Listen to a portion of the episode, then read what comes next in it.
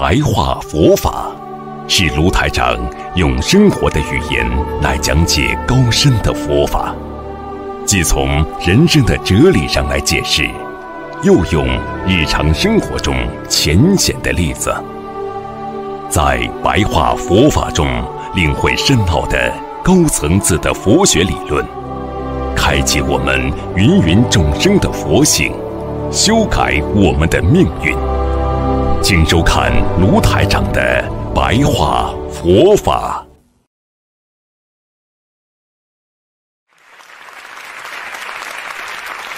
所以我们学佛要从佛法中得到啊精华，啊能够明白道理。师父曾经看过《咸鱼经》里边第三卷当中有一个阿难所见闻的一个故事，啊，师父觉得对我们学佛人非常有启发。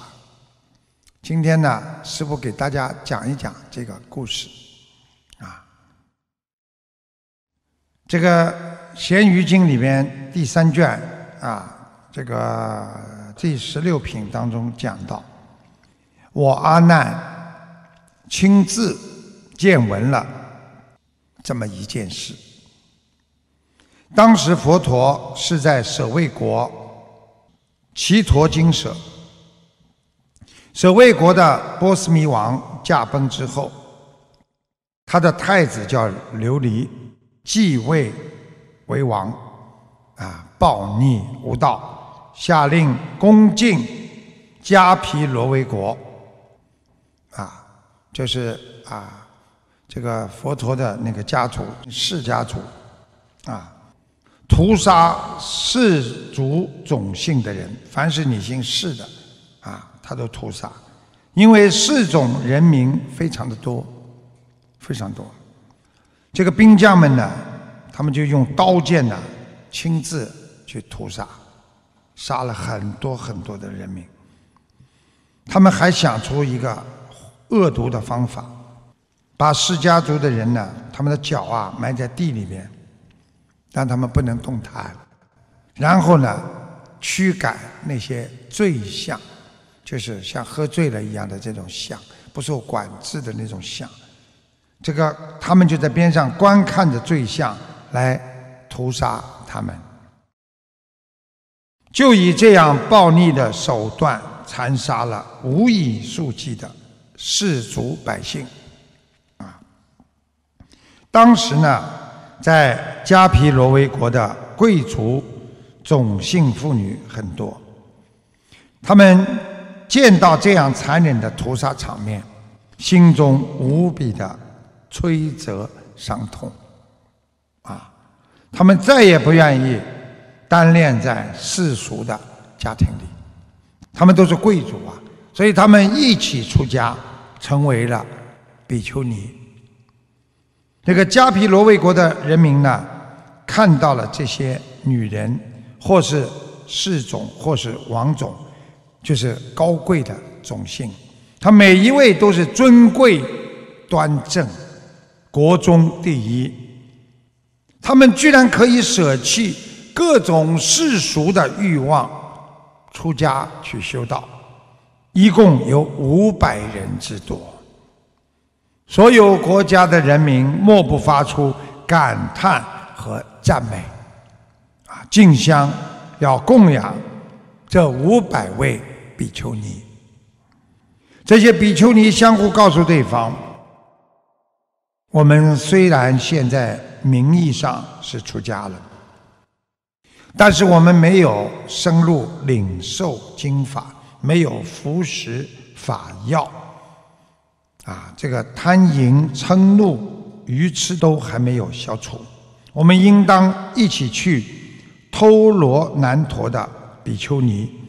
修行处去拜望他，就是一个很有名的一个比丘尼，啊，请教领受经法，希望能够克制、消除种种不好的自己身上的毛病。即便前往，没想到他们到了，啊偷罗南陀比丘尼那里顶礼问讯，各自陈述。啊，他们先说，我们虽然是出家修行，可是还没有获得法宝和甘露，无法消除身上的毛病，唯愿开示指导，让我们能够明悟气路。偷罗南陀比丘尼见了他们，心里想到：“哎呀，这些都是贵族种姓的妇女。”正许他们来供养护持我们呐，我还是教导他们违反戒律，让我独自拥有衣钵，这才是安心快意的事啊！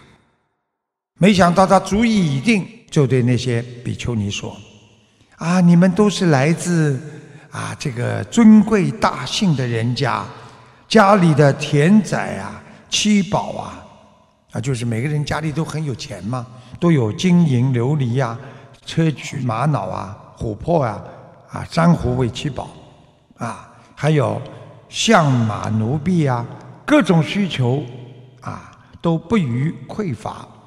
你们何苦舍弃呢？却想要遵循守戒佛陀的境界呢？做比丘尼呢？你们辛苦的求道修行，不如还是各自回到家里，夫妻男女共享爱乐，随着自己的意愿，想布施的时候就布施，累积福德，至少也可以享受这一世的荣华富贵啊！诸比丘尼听了这样的话，和他们心中想象的。大相径庭啊，啊，本来是来求佛法的，没想到他讲这个话，啊，都心里非常的难受。本来的一片渴求之心啊，都没了，啊，他们枉费了心力，难过的哭了起来。他们五百多人站起来一起离开。他们又来到微妙比丘尼修行的地方。另外一个比丘尼向前顶礼，如法问讯，后来才明白，我们才出家不久，在家时间习惯了种种的俗物，迷失已久。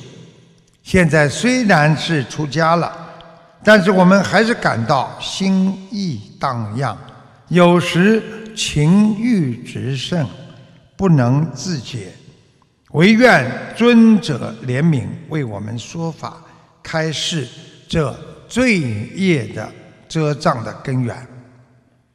这时，微妙比丘尼就问他们：“你们对于三世因果想要起问的是哪一世啊？”朱比丘尼说：“啊，过去世和未来世都不是我们现在看得到的，啊，暂且我们不谈。”就说现在吧，愿您能说法解除我们心中的疑惑。这个微妙比丘尼就开始说，淫欲这件事就好像大火烧着山林一样，会蔓延的很快，其伤害更是啊深广。人如果沉溺在淫欲里，互相贪求爱着，只是彼此在凌迟、污染对方罢了。随着岁月的日日滋长，男女之间的情欲深重，难以割舍。到了临命终时，难逃下堕三途苦，就是火土苦、地狱。啊，猛火所烧，血土苦，畜生去，相互蚕食；刀土苦，恶鬼去，以刀剑逼迫之处的果报。生生世世没有出离的时候，那些贪恋家庭的人，因为贪着夫妻的感受，以及夫妻间的恩恩爱爱。一起来经营家业的共享荣华富贵，追求世间至乐的期望等等因缘的牵绊。他们耗掉了宝贵的青春岁月，等到生离别、老离别、病离别、死离别，或是得罪官府招来牢狱之灾时，到这个时候，面对生离死别、夫妻恩情的眷恋转胜，恋恋不舍的抱头痛哭。肝肠寸断的痛彻心扉，而过度伤心、闷绝屁地、晕死过去，又在苏醒，就这样反复的折磨，痛苦万分。你们看看，这种深不可拔对于家庭的爱恋，既是由于忘心作意的。缠绕、束缚所致，这种痴情的迷恋，实在比关在牢狱里还要痛苦，无法解脱，更不自在。我本来是生长在一个外道修行人的家庭，我的父亲地位尊贵，国中第一。那时候有一位修行人的儿子，聪明有智慧，听说我品貌端正，就找人来说媒，送了聘礼，我便与他成亲，组成了家庭，并且生了儿子。就是这位比丘尼跟这么多的比丘尼在讲法。他说没过了几年。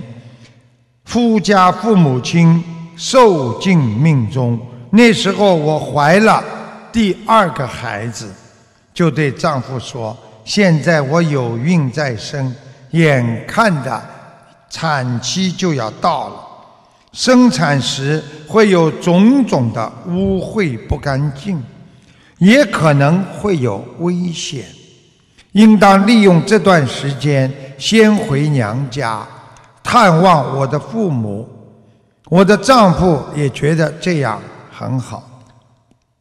我们全家于是一起踏上路途。没想到走到半路，我的肚子竟然就痛了起来。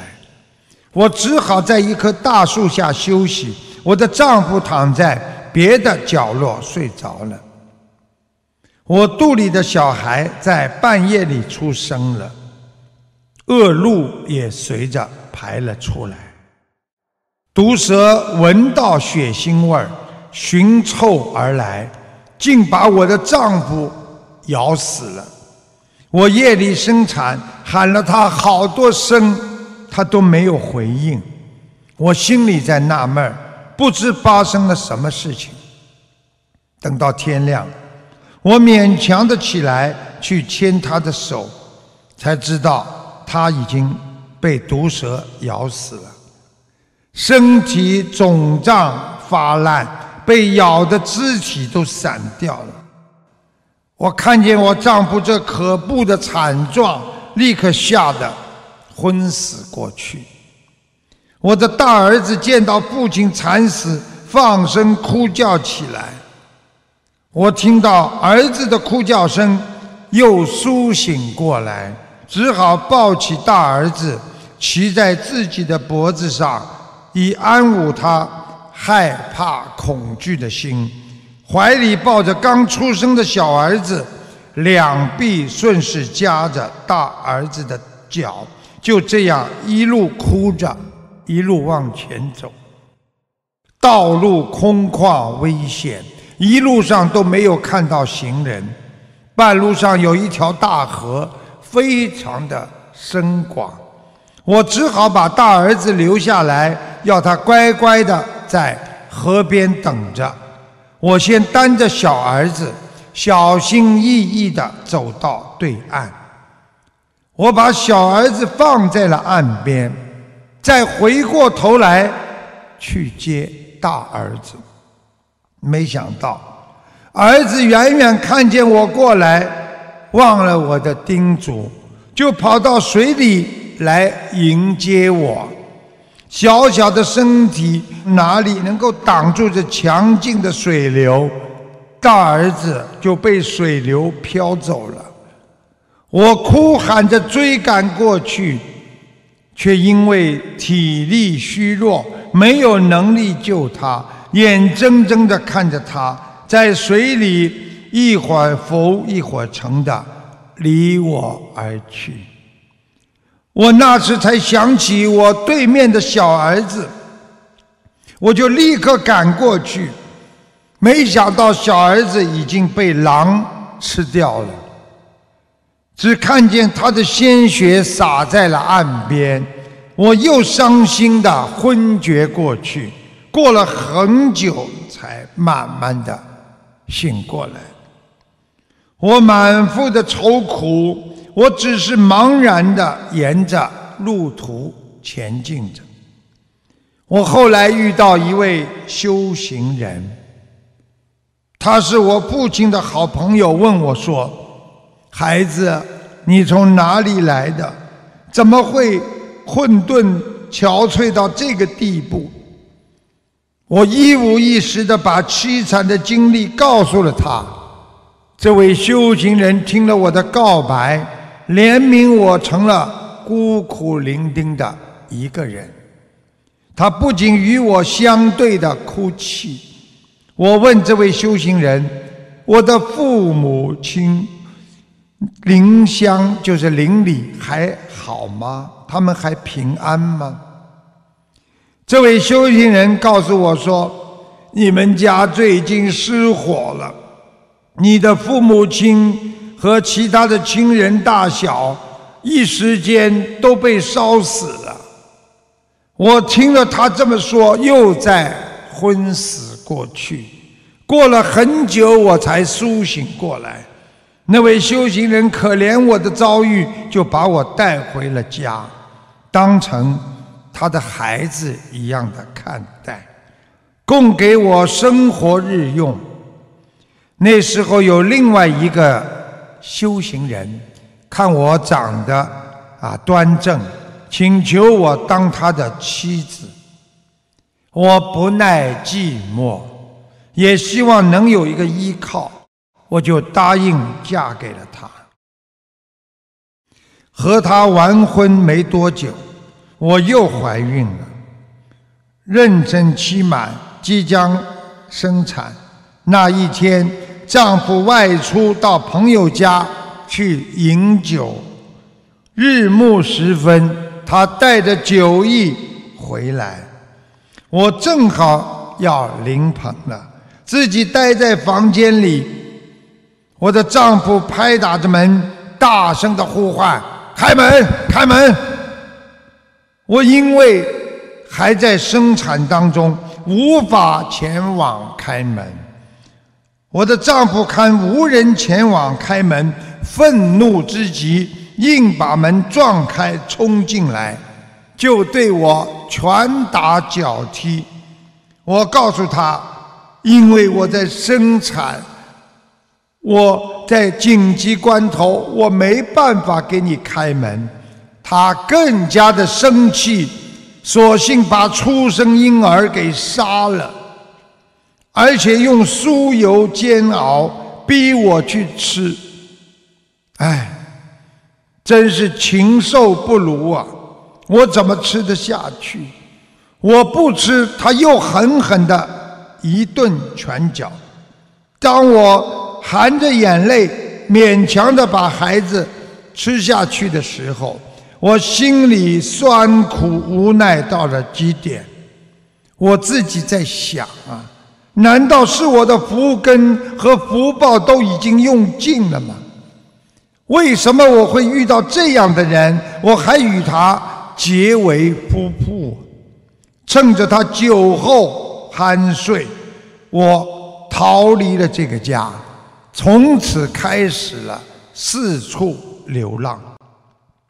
我到了波罗那国，这一天在城外的树下休息，有一位长者子才刚刚上鳌，埋葬在城外的墓园当中。因为对亡妻的眷恋，每天流连在妻子的坟墓上哭泣。这一天，他出城遇见了我，就问：“哎，你是什么人？一个女人家怎么独自坐在路边呢？”我就把自己的遭遇说了。他又问我。我想邀请你一起进墓园看看，你愿意吗？我答应了。后来又与他成为了夫妻。谁想到结婚没几天，这位长者子竟然得病，无法救治，一下子又死。那个国家的法律是家里的主人命终了。在下葬的时候，要把那个人生前最爱、最重要的人物一起陪葬，所以我就成了陪葬人，一起被埋在了坟墓当中。也许是命不该绝，我并没有立刻死亡，正巧有一群盗贼来开坟墓，把我领了出来。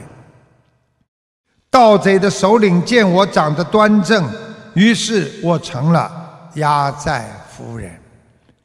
经过数十日，又出去盗墓时被主人发觉了，当下砍了他的头，就是他的啊嫁给的那个盗墓的人呐，被他的主人发现了，啊私自盗墓就被砍了头，他的手下的徒众。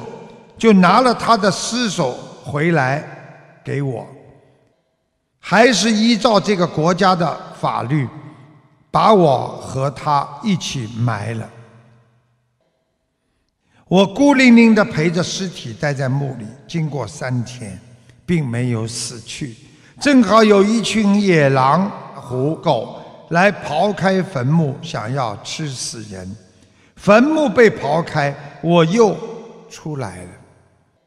深重的苛责自己，我往昔究竟是造了什么的罪孽？不过数十日之间，遇上这么多的惨绝人寰的罪苦，死也死不了，又再从坟墓里复生，哪里才是我的归依处啊？谁能让我的性命能够苟延残喘呢？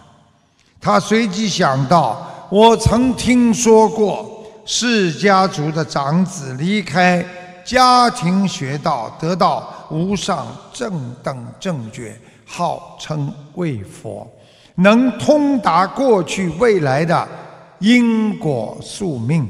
我何不前往拜见呢？期望他的指导能让我身心得到皈依。主意已定，再不犹豫，立刻前往。我一心一意，只想赶到佛陀所在的奇环精舍。到了奇环精舍，远远看见如来，就是佛陀了。那尊贵的气质，就像容貌的树中花那样显眼，更像众心中的明月。那时候，世尊以无漏三达，就是天眼、宿命、漏尽通，啊，天眼呢就是知道生死因果，宿命呢就是知道过去的生死因果，漏尽呢就是知道现在烦恼，啊，察知应是这位妇女的得度的时机。佛陀就率领众生啊来迎接他。他说：“当时我衣不遮体，啊，自惭形秽，只好弓着身体坐在地上，以双手掩着双乳，羞愧的连头都不敢抬起来。”佛陀对阿难尊者说：“阿难，你拿了衣服去给这位女人遮覆身体吧。”我得了衣服遮覆了身体，这才敢起身向世尊行最恭敬的头面接足礼，并且一一叙说我所受到的罪恶，唯愿世尊悲悯听受我出家学道。佛即对阿难说：“阿难。”带着这个女人交付给交谈弥，就是我们说的啊，这个大爱道比丘尼，就是佛的姨母，就是最早的一个啊，这个比丘尼出家的。这个交谈弥比丘尼啊，就教授他的戒法啊，然后呢，他呢啊。拜在了这个这个比丘尼的脚下，啊，让他呢成为了比丘尼。然后呢，他说这个比丘尼呢为我解说苦集灭道是圣地的要旨，以及演示苦空无常无我的道理。我从来没有听闻这么精妙的法义，啊，收摄心神，至心一处，终于正道。我能通达了知过去和未来的事情，这才知道我这一世我所经历的让人难以置信的痛苦煎熬，都是我上一辈造业的恶果，因果昭然，丝毫不爽啊！那些比丘尼听得松然心惊啊，就五百个比丘尼呀。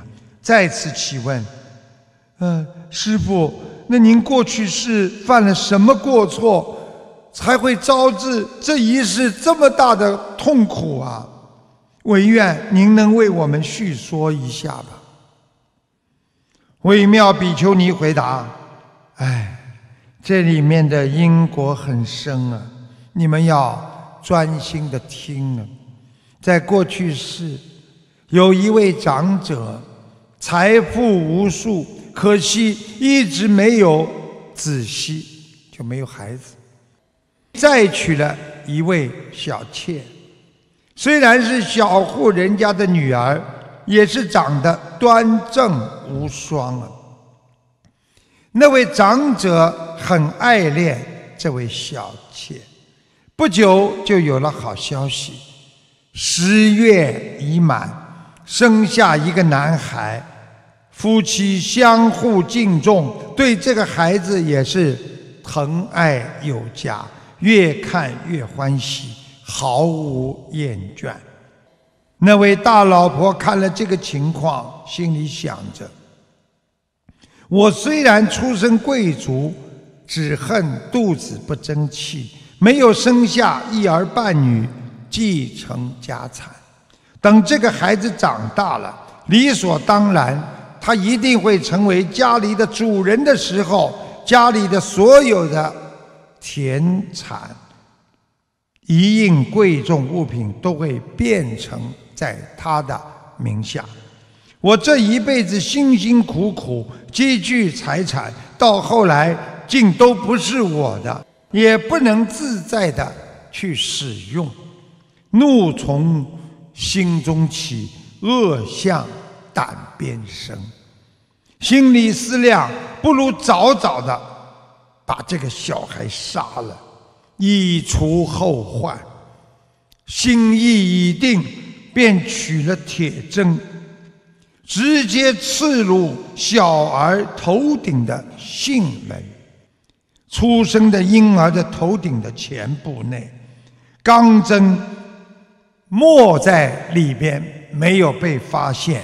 只是小孩子天天的哭闹，身体天天的不适，日渐消瘦，没有人看出问题在哪里。没有几天的时间，这个小孩就死了。那位小妾懊恼极了，伤痛的晕了过去，又在悠悠行转，怀疑是大老婆因为嫉妒杀了他的孩子，就质问大老婆：“你这个恶毒的女人，竟来还愿杀了我的爱儿！”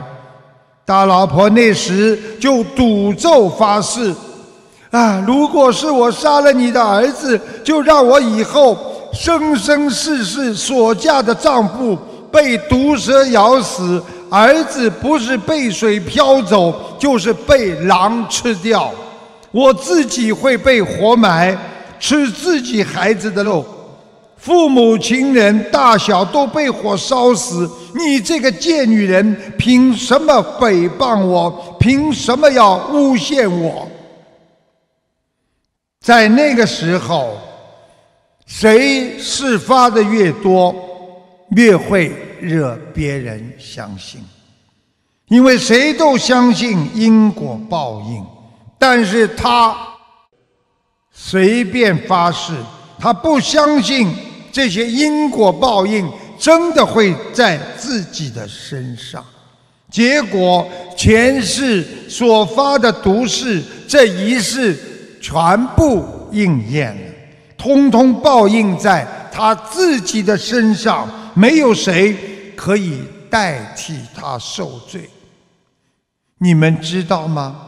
那时候的大老婆就是这一世的我呀。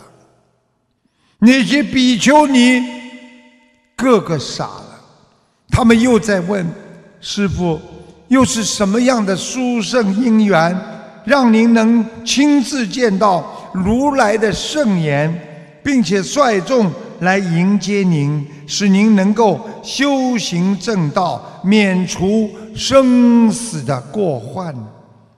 微妙比丘尼回答：从前。在波罗那国有一座大山，叫做仙山，钟灵毓秀，山里总是有着披支佛，还有声闻外道神仙的修行人。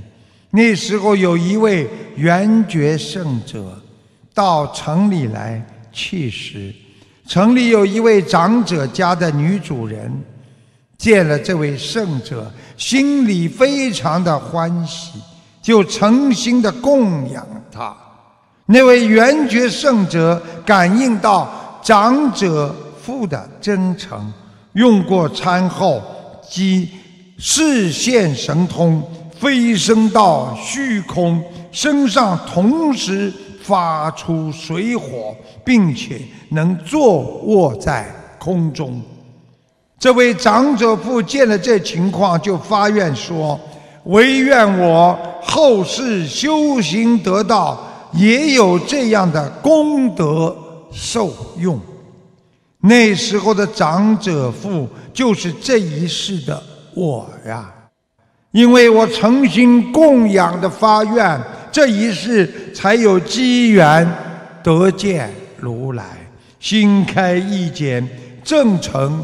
阿罗汉的果位，可是啊，今天的我虽然是证得了阿罗汉，还是每天会遭受过去世造恶的余报，就好像是有一根烧的炽热的钢针从我的头顶上插进去，再从脚底下出来，日日夜夜受着。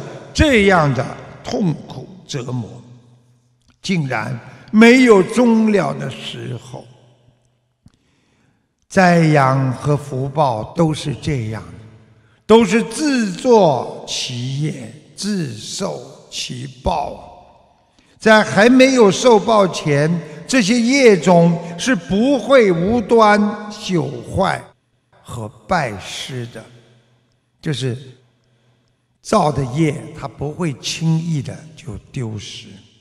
那时候的五百位贵族种姓的比丘尼，听闻了这样不可思议的因缘，无不骇然心惊啊！深切的观察到淫欲的本质，就好像猛火一样，会烧掉一切。对于淫欲的贪着需求，他们再也生不起来，也体认到在家之苦，胜于牢狱的束缚，心事里的种种的污垢、烦恼消除，一定要静静。他们一时进入了愿力的决定心位，正成阿罗汉的道果。他们一起对微妙比丘尼禀白说：“我们因长久以来贪着淫处的觉受，对情爱的缠绵不能自拔。今日有幸得到。”尊者的慈悲开导，让我们得以度脱无名的生死，而达到解脱的彼岸。佛陀知道了这件事，即赞叹道：“微妙比丘尼的作为，才是让人称心快意的事啊！作为一个修行人，能够以自己切身的经验。”发怒而为法布施，转而教诫其他有志修行的人，可说是真正的佛子啊！在齐陀金蛇请法的众人，听闻了这桩美事和佛陀的赞叹，无不欢喜雀跃，及恭敬的信受奉行。